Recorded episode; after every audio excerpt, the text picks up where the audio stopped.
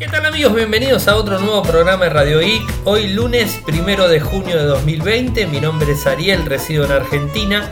Me siguen por Twitter, el nick es arroba arielmcor, en Telegram nuestro canal Radio Geek Podcast, nuestro sitio web infocertec.com.ar y como siempre todos los días realizamos un resumen de las noticias que han acontecido en materia de tecnología a lo largo de todo el mundo. Bueno, hoy tengo varias cosas para comentarles.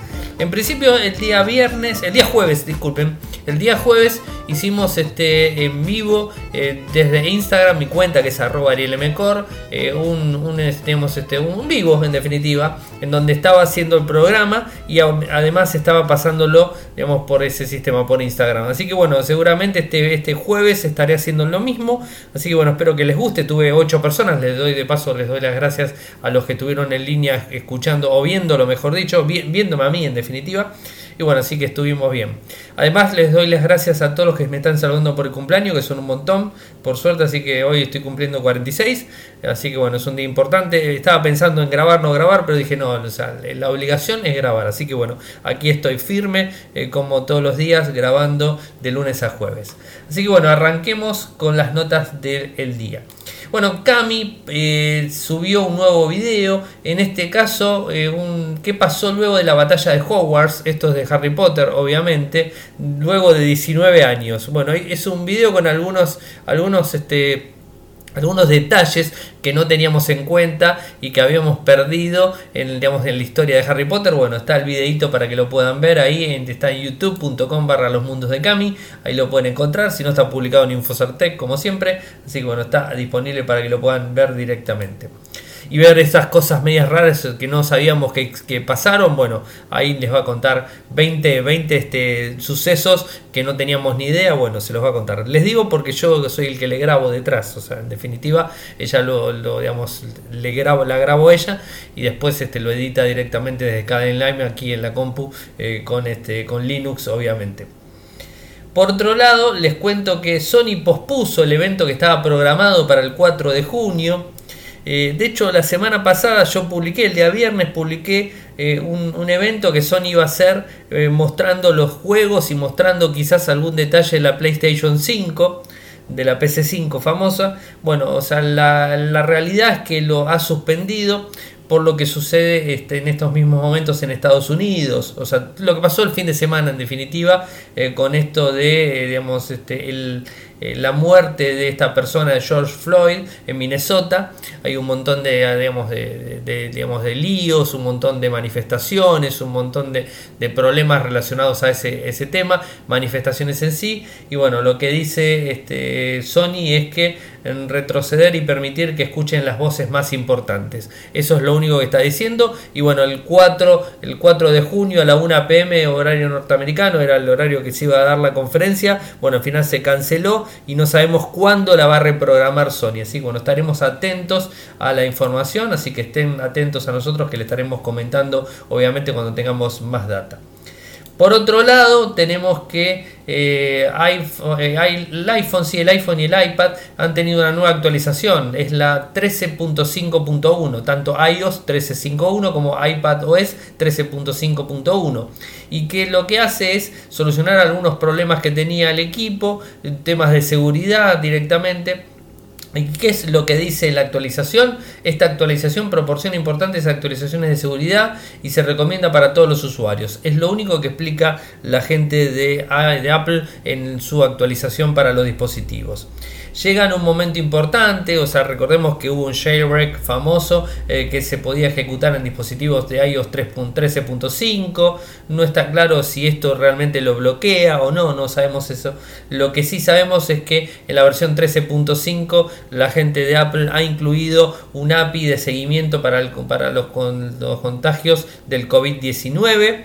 Este, esto es un poco lo que ha publicado. Yo no lo, no lo comenté eh, pero tanto Android como, como, Apple, como iPhone o como iOS, mejor dicho, publicaron un, digamos, de forma eh, compulsiva en nuestros dispositivos, no sé si lo han visto, eh, una un, sistema de seguimiento vía Bluetooth para que podamos este, tener un distanciamiento con personas que pueden llegar a tener COVID. Es una, digamos, es una aplicación, es, digamos, es un API que se conecta y que se puede conectar a cualquier aplicación que se pueda instalar, por ejemplo de los gobiernos, y que bueno, de esa forma uno pueda saber si está declarado como COVID positivo, o sea, podés saberlo, estás a dos metros y te va a estar avisando la aplicación si es que este, estás cerca de esa persona. Eh, la verdad que funciona solamente con Bluetooth, o sea, no funciona con otra modalidad, no funciona con, con lo que serían las redes 3G, 4G o 5G, o sea, ni siquiera Wi-Fi. Simplemente con Bluetooth lo tenés que tener activo. Si lo dejas desactivo, eso no funciona. Pero está impuesto directamente en los sistemas operativos de forma. Eh, en el núcleo está del, equipo. O sea, no lo, no lo vas a encontrar como una aplicación. No lo vamos a encontrar como una aplicación directa para el COVID, sino que es un API de conexión para cualquier otra aplicación que necesite utilizarla. Acá en Argentina tenemos el Cuidar, eh, que bueno, que la puede llegar a utilizar esa, esa, funcionalidad en algún momento, eh, porque está hace muy poquitito tiempo. En el caso de iOS 13.5 incluyó la API de seguimientos para los contagios del COVID-19. Eh, y bueno, también este, mejoras en el Face ID. Eh, digamos, este, un, faltaban inicio de sesión en el iPad y el iPhone. Eh, cuando uno usa una máscara facial, obviamente por todo esto de, los, de los barbijos, los tapabocas famosos que necesitamos tener un desbloqueo por más que sea por FaceTime. Este, así que bueno, esto es un poco la historia. Ah, no, llamadas grupales con FaceTime, Face ID, disculpen. Face ID es el sistema. Eh, ¿Cómo se hace? Configuración, luego general, finalmente actualización de software y ahí pueden actualizarlo normalmente eh, como cualquier dispositivo.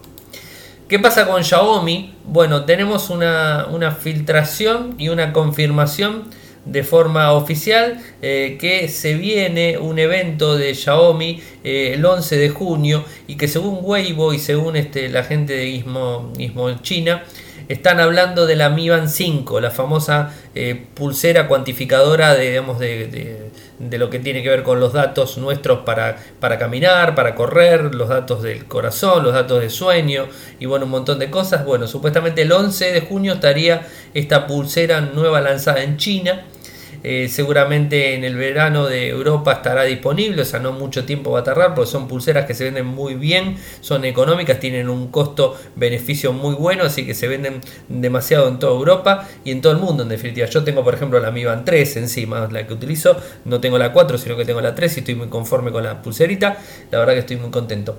Pero bueno, esto es una nueva, un nuevo equipo, un nuevo gadget, mejor dicho, eh, que tendría una pantalla más grande, sin botón de interacción, se va a utilizar solamente el panel táctil y va a incluir...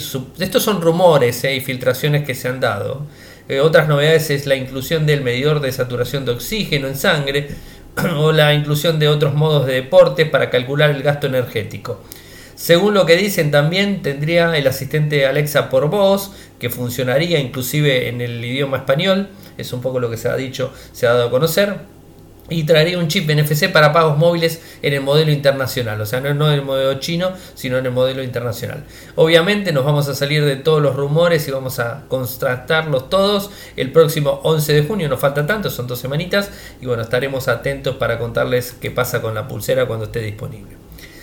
Nuestro amigo Ángel de YouGeek, el podcast este, de nuestro amigo español, eh, ha publicado uno nuevo, se llama, bueno, le puso como título Plus Messenger, ahora permite traducir mensajes de Telegram, así que está disponible para quien quiera este, escucharlo. Lo publicamos en Infocertec como siempre, así que bueno, está ahí para que lo tengan eh, para descargarlo sin problemas.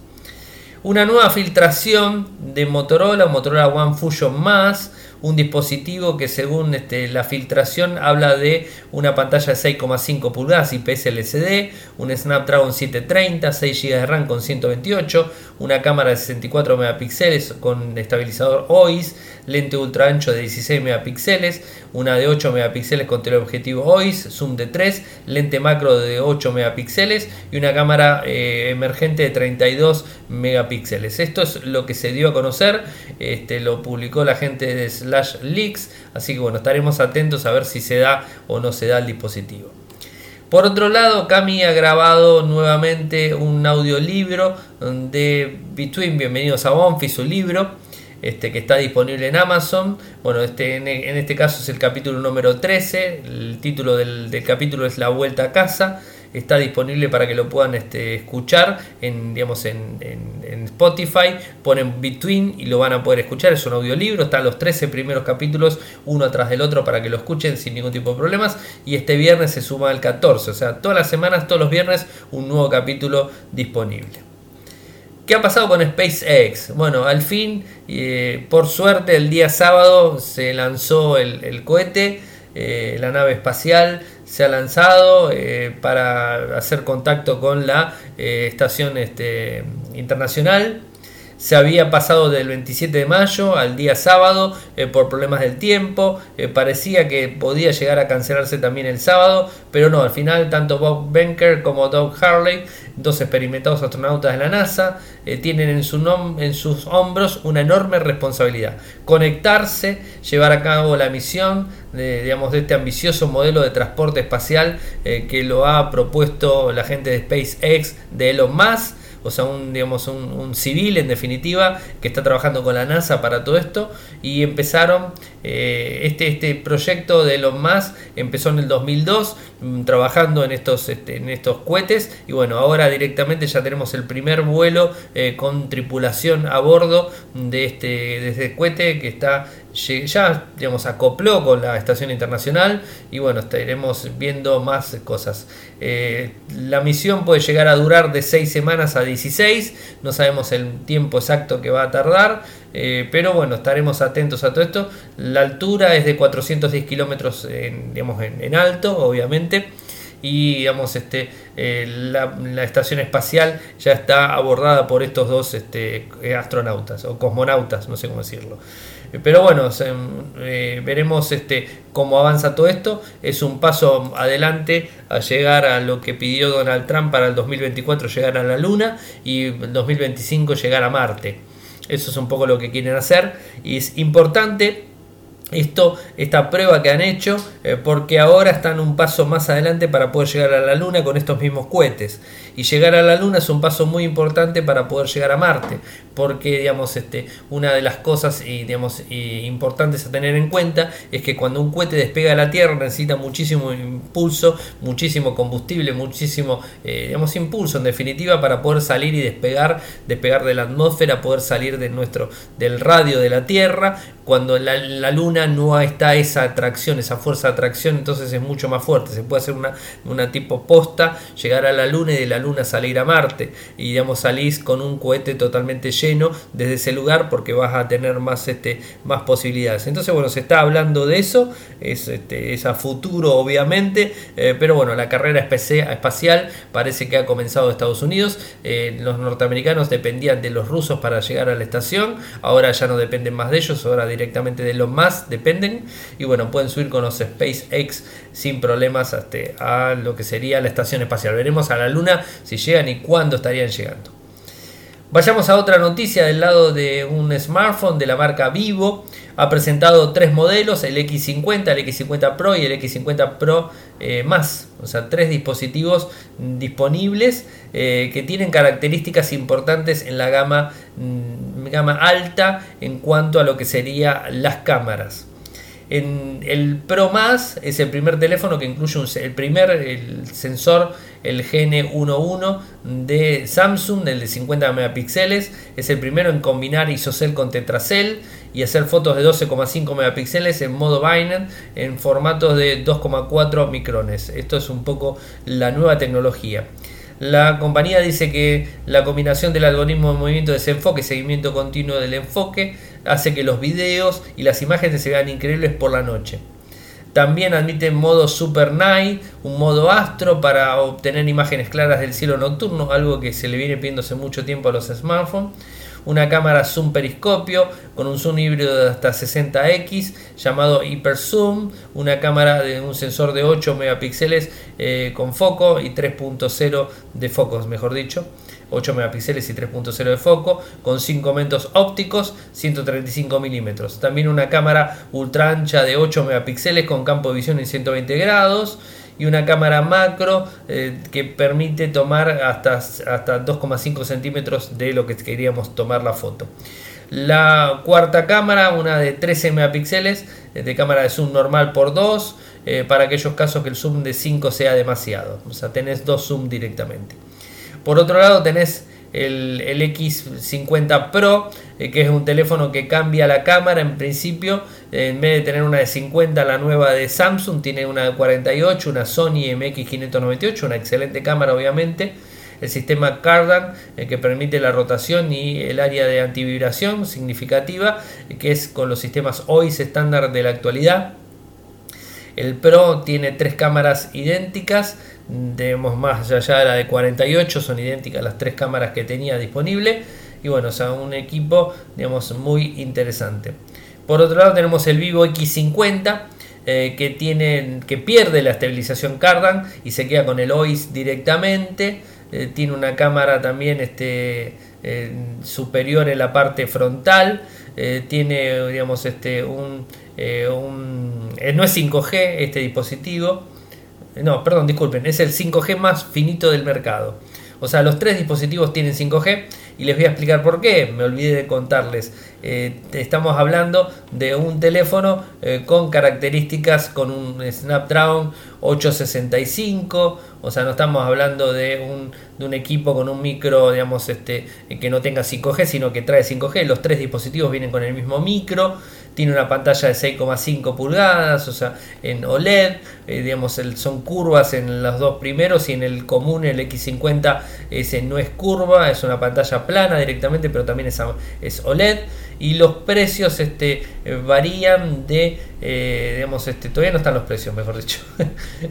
no, no están los precios porque está presentado en China. Eh, vienen de 8 GB con 128, 8 con 256. Eso es lo que sabemos hasta el momento de estos dispositivos. Mientras tengamos más información, obviamente lo estaremos comentando. ¿Qué pasa con Microsoft? Y los periodistas de sus propios medios. Bueno, parece ser que lo están empezando a reemplazar por la inteligencia artificial. Algo que parecía utópico en su momento y bueno, hoy por hoy tenemos esta inteligencia artificial que puede directamente reemplazar a un periodista en publicar notas editoriales para las webs de Microsoft News o MCN directamente. Lo sustituyen por robots. O sea, esto pretende darle un mayor impulso a la inteligencia artificial. Esto se reportó en Business Insider el 29 de mayo. Según, este, eh, según un medio fuente, los empleados que han sido despedidos fueron contratados por editores para ayudar a elegir contenido que se mostraban en las webs.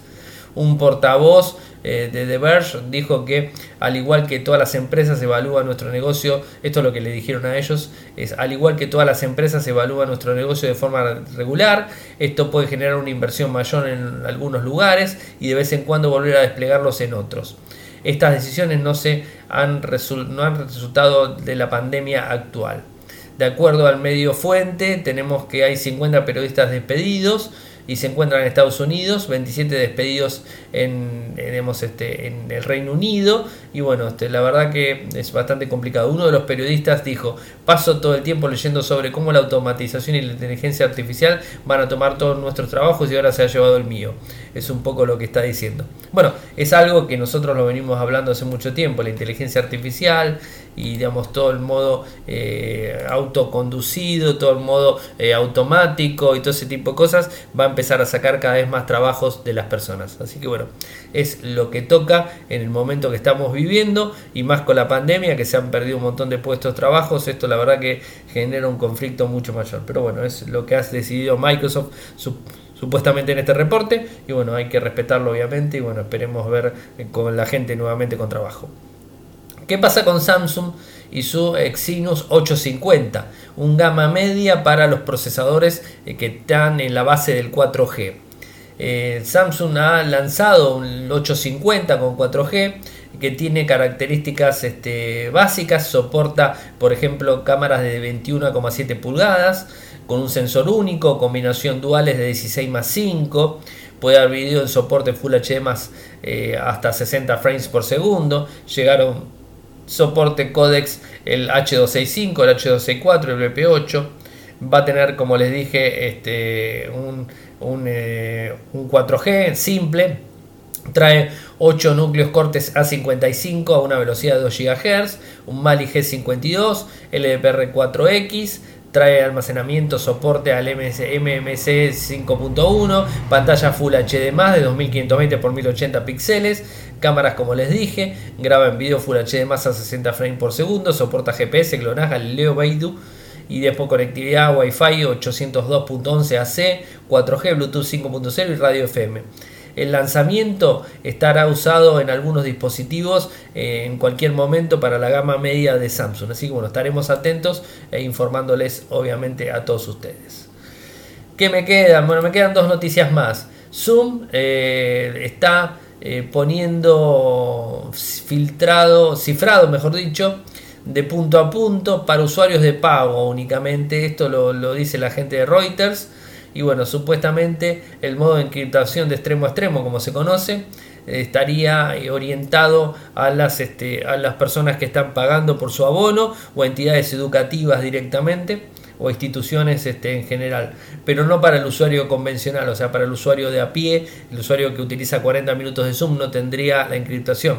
Esto es un plan eh, que está ofreciendo la gente de Zoom para tratar de ir mejorando la tecnología, ir mejorando en seguridad, algo que se le viene criticando hace mucho tiempo a Zoom y que bueno, queda poco robustecer el servicio para todos los usuarios, así que bueno, estaremos atentos a más información al respecto.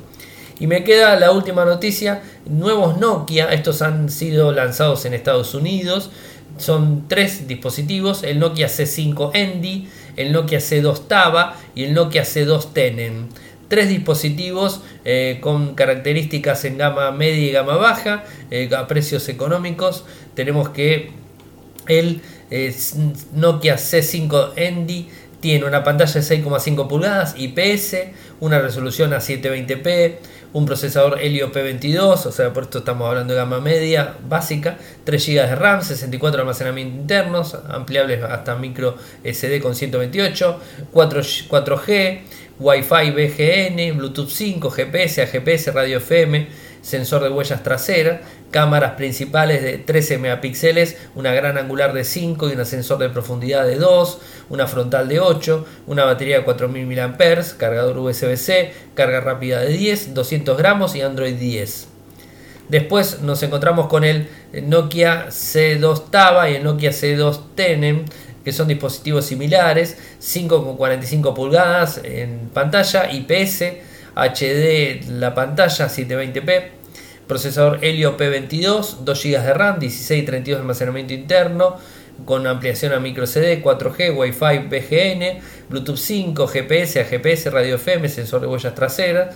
Eh, después este, cámara principal de 8 megapíxeles y después de 2 megapíxeles en sensor de profundidad, una frontal de 5, batería de 3000 mAh, cargador USB-C, carga rápida de 10, 180 gramos y viene con Android 10. Precios y disponibilidades.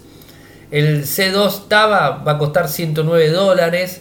Se venderá en color azul eh, y se va a vender con el operador Cricket Wireless. El, desde el 29 de mayo se está vendiendo. El Tenen va a costar 69,99, unos 63 euros al cambio para que me escucha de España. Y bueno, este se va a estar disponible en tiendas el 15 de junio. Ambos se venden en versiones 3 y 32. Y el C5 eh, que es el mejorcito de los teléfonos, es de 3,64, se va a vender a 169,99 dólares. Eh, que va a aprender obviamente con Cricket Wireless y en la web desde el 5 de junio de este año. Así que bueno, estos son los dispositivos que ha lanzado Nokia, eh, un mercado norteamericano directamente topado, o sea que no, no estamos hablando de mercado eh, europeo ni nada que se le parezca, y no sabemos si latinoamericano. Pero bueno, mientras tanto veremos qué hace HMD Global a nivel este, internacional y si estos dispositivos los disponibiliza en todo el mundo. Bueno, hemos llegado al final del programa. Saben que si nos quieren apoyar lo pueden hacer desde Patreon, www.patreon.com barra Si nos quieren seguir lo pueden hacer desde Twitter, el link es arroba arielmcor, en Telegram nuestro canal Radio Geek Podcast, nuestro sitio web infocerte.com.ar. Muchas gracias por escucharme y será hasta mañana. Chau. Toyoko ofrece cursos de programación y servicios de desarrollo de software a medida. Para más información ingresar a toyoko.io. podés editar tu libro digital en Infocertec. Encontrá más información enviando un correo electrónico a info.infocertec.com.ar. Para auspiciar en Radio Geek Podcast, pueden enviar un correo electrónico a la cuenta info.infocertec.com.ar.